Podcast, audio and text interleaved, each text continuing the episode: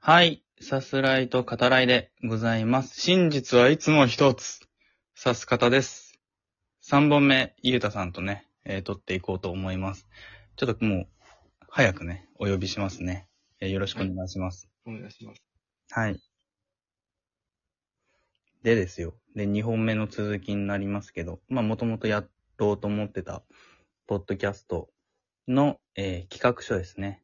について、まあ、ゆうたさんから、まあ、僕が書いた企画書ですけど、あの、引用していただいて、あの、当時、まあ、何を思っていたかみたいな話をさせていただいております。で、タイトル、候補からですね、え2本目、えー話してきました。その続きとなりますが、はい。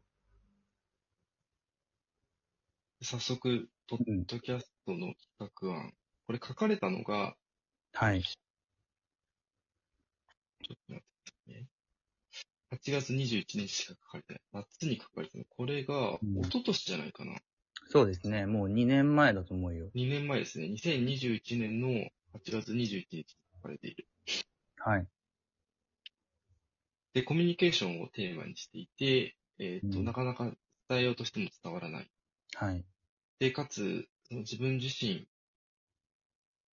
自分のまま、自分が自分であるまま、人と対対していられいられる時間うん。とか、自分を見つけられる場を作りたいと思って、ポッドキャストを考えうん。うえんっとでうん。て、えーっと、テーマ文っていうのが最後にあって、はい。あ最後じゃないですね。えーっと、下の方にあって、うん。で、ここに、まあ、端的に、キャッチコピーみたいなのが書かれているんですが、はい。それを読みます。はい。いることを、いたことを、きれいに肯定ああ、思い出しったて。いうのを書いてる。はい。これ覚えて、覚えてます今思い出しましたね。思い出しました。こはい。れはどうう、いう、うん、どういうことを考えてたんでしあのー最初に、まあ、ちょっとさん付けやめますけど、ゆうたが言ってくれた、あのーどれだけ頑張ってもこう、伝わらない人がいるっていうか、伝えられないことがあるっていう感覚。それは実際2年前に企画書を書いた時点で、具体的に個人的に自分の経験としてあって、うんうん。特定の誰かがいて、何を自分が伝えても、やっぱ伝わらないなって思うようなことがあったんだけど、うん。うん。まあ、それが元になっていて、でも、それは最近も僕は経験としてあったりはするんだけれど、似たようなことはね。ょでも、 やっぱそ、ひ何を話しても、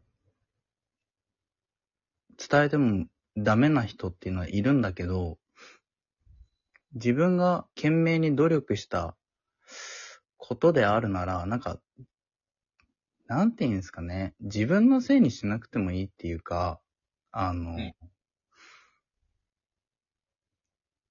伝えられなかったってことに屈したくないなっていう、うん気持ちが当時もあって、うんうん。で、例えばこうやって今ゆうたさんとお話ししていて、僕が本当に気まぐれで、ゆうたさんが何を言っても全部無視するっていうのは、悪意だけど、やろうと思ったらできちゃうわけですよね。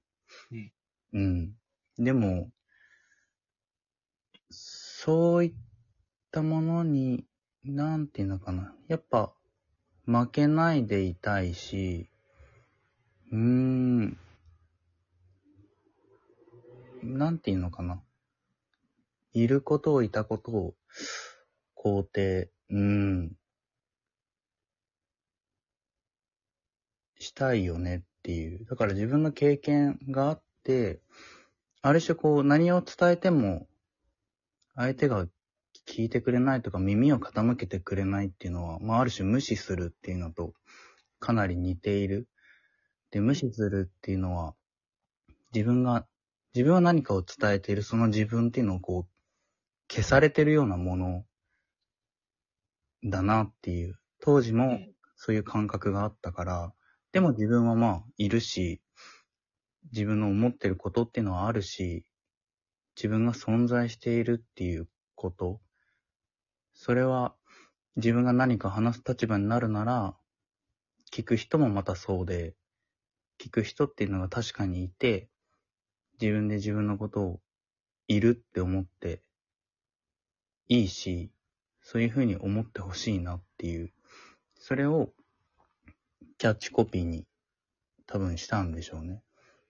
そのキャッチコピー的なものにはそういう、まあ 思いみたいなのが込められていて、で、例えば精神科に行ったりとか、病院と言われるところにうん行って話をして聞いてもらうっていう、そこである種の存在を肯定してもらうっていうやり方っていうのは一つあると思うね。どんな人にでも。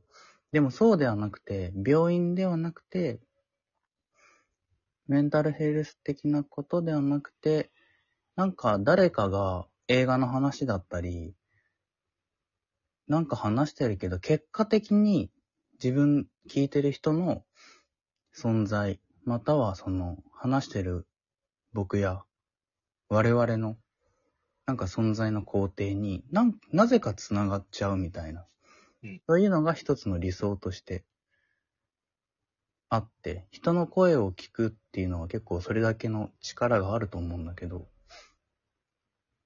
なんか多分そういった諸々の思いですかね。自分がラジオやポッドキャスト好きで聞いてて思ってたことみたいなのも、多分企画書に自分の中では反映してたんでしょうね。うん。うん。そんな風に思いますよ。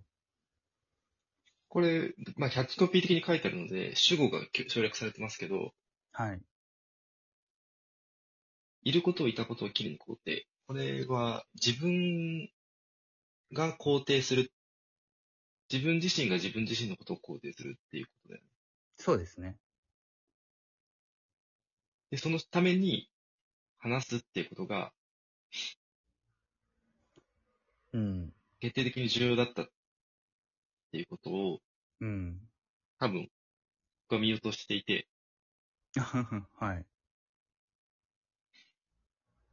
いや、なんか正直言うと、このだから、あの、めちゃくちゃ荒削りなんで、はい。何、なんか何か言おうとしてることはわかるんだが、その企画書がね。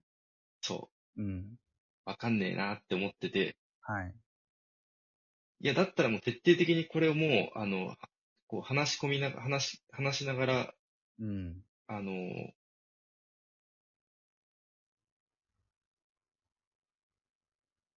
いいものにしていけばいいじゃないかと思ってたんだけど、うんうんうん。ブラッシュアップしてね。うん。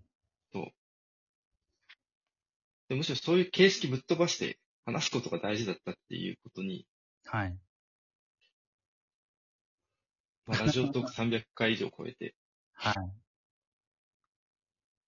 そういうことだったんだなっていうのを、ああ。今、そうですね今。このキャッチコピーを振り返ってうん。読んでみると、うん。まあ、その肯定っていうところに、自分が自分自身のためにやってんだなっていうのを。うん。そうだね。で、本当にありがとう。てかまあうんてか、そもそも、そもそもすごい、まあ、わなんとなくわかるのは、うん。